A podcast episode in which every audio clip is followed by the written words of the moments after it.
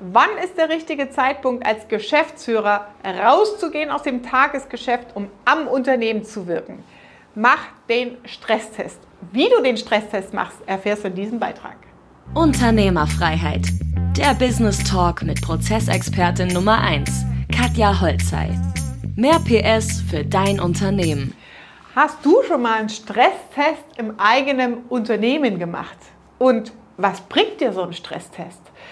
Lass uns mal darauf schauen, wie Feuerwehrleute, Ärzte, Mediziner, Flugpiloten, die trainieren alle immer den Notfallplan. Ja?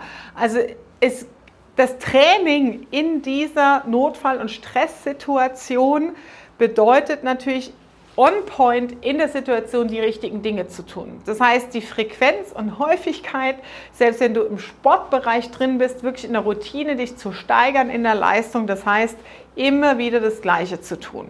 Und so ein Stresstest für die eigene Firma gibt dir Aufschluss darüber, wo hast du eigentlich Engpässe in der Firma und was sind so die fünf größten Punkte, die du als nächstes lösen müsstest, um aufs nächste Level zu kommen. Das bedeutet, als Stresstest, wie machst du das?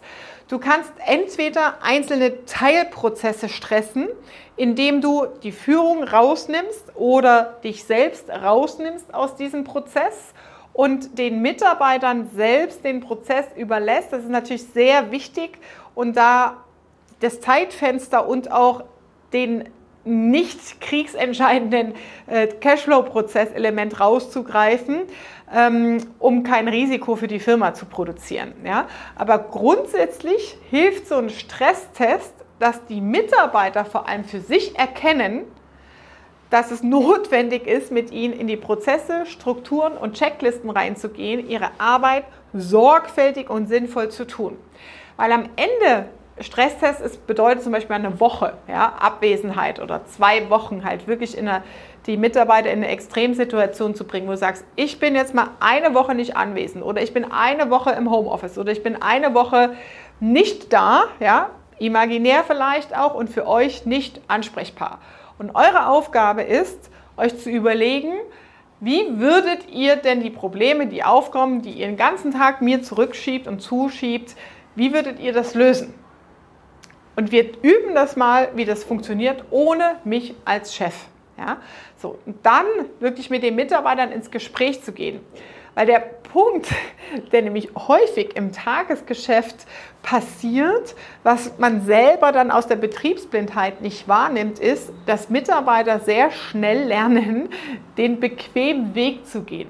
Oh Chef, ich komme hier nicht weiter. Und was sagt der Chef vor lauter Stress? Ja, leg's mir hin, ich guck's mir an streich bitte diesen Satz aus, deiner, aus deinem Wortschatz, weil dieses leg's mir hin, ich gucke es mir an, bedeutet eigentlich, dass die Mitarbeiter ihre Aufgaben auf deinen Schreibtisch als Chef zurückdelegieren.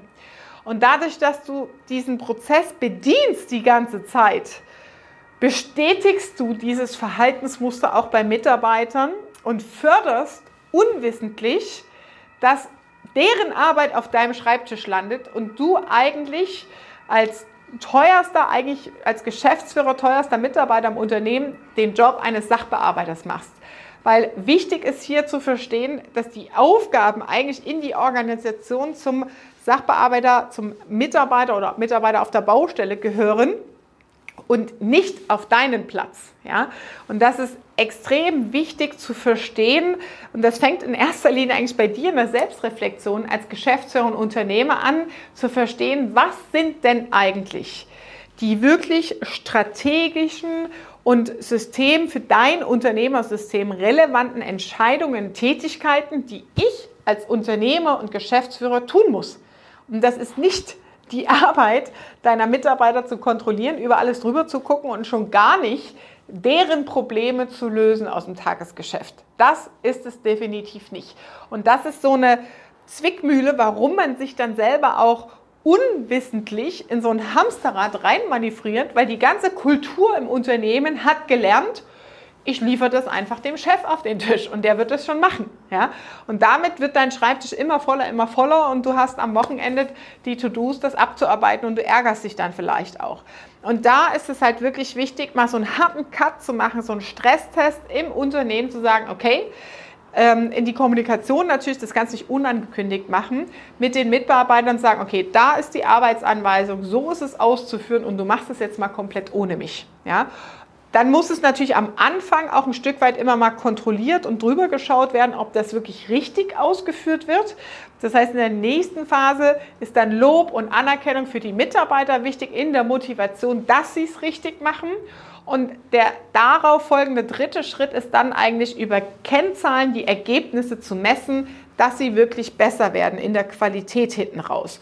Und dann hast du es auch geschafft, solche operativen Prozesse und Tätigkeiten von deinem Schreibtisch wegzukriegen und zu lösen, ja, an der Stelle, dass das nicht mehr passiert, dass die Aufgaben der Mitarbeiter auf deinem Schreibtisch landen. Ich habe den Stresstest bei uns gemacht, als ich kurz bevor ich den Geschäftsführer eingestellt habe, der das Tagesgeschäft führt ähm, und meinen Schreibtisch quasi übernommen hat. Ich glaube, das ist zwei Jahre jetzt her. Und da war ich sechs Wochen lang weg aus dem Büro. Ja? Und da einfach mal einen Stresstest in der Firma zu machen. Ich bin sechs Wochen nicht erreichbar. Ja?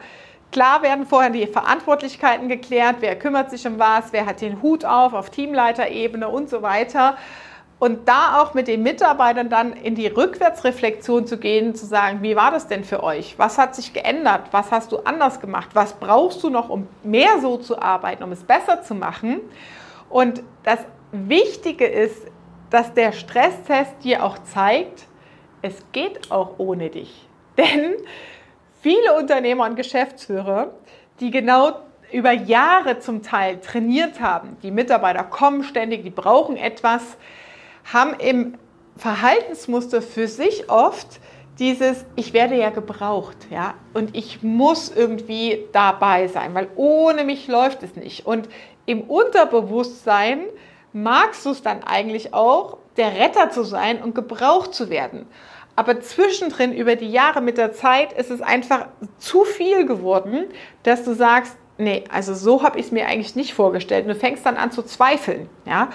Und dieser Stresstest ist dann, wenn du wirklich auch umstrukturiert hast, Arbeitsanweisungen optimiert hast, wirklich der nächste Reifegrad, um dich als Unternehmer aus dem Tagesgeschäft rauszuziehen und auch mal für eine kurze Zeit, lass es auch mal drei Wochen sein. Ja, es sollten auf jeden Fall mehr als zehn Tage und mehr als zwei Wochen, wenn du es in Summe testest für die ganze Firma, ganz rauszunehmen, also nicht nur in Teilprozessen, das was ich eben gesagt habe, wirklich kleine Prozessschritte zu testen, ein Buchhaltungsprozess, ein Auftragsklärungsprozess, ein Auftrags- oder ein Angebotsschreibeprozess für Bauausschreibungen, für Vorhaben etc., ein Vertriebsprozess, das sind Teilprozesse, wo du es im Kleinen quasi testest. Wenn du es aber auf die gesamte Firma testen willst, mindestens solltest du mehr als zwei Wochen raus sein, um wirklich diese Effekte zu spüren und für dich auch zu lernen im Verhaltensmuster, es gibt noch etwas anderes im Leben und deine Familie braucht auch ihre Aufmerksamkeit und es funktioniert auch. Ich kann auch ein bisschen loslassen. Klar wird es eins, zwei Bugs geben in der Zeit, wo du sagst, hm, da hat es nicht funktioniert, ja, dann musst du da nochmal nachschärfen. Aber so ein Stresstest ist einmal für die Organisation, für deine Firma wichtig, ja, und auch für deinen eigenen Veränderungsprozess in die Unternehmerrolle am Unternehmen. Und deswegen lohnt es sich, so einen Stresstest einzuplanen. Die Sommerpause ist jetzt vorbei, also die Urlaubsferienzeit. Guck mal, ob du vielleicht in den Herbstferien oder in den Winter-Weihnachtsferien gezielt, also dir auch selber erstmal einen Termin setzt oder einen Zieltermin definierst, um da den nächsten Stresstest einzuplanen.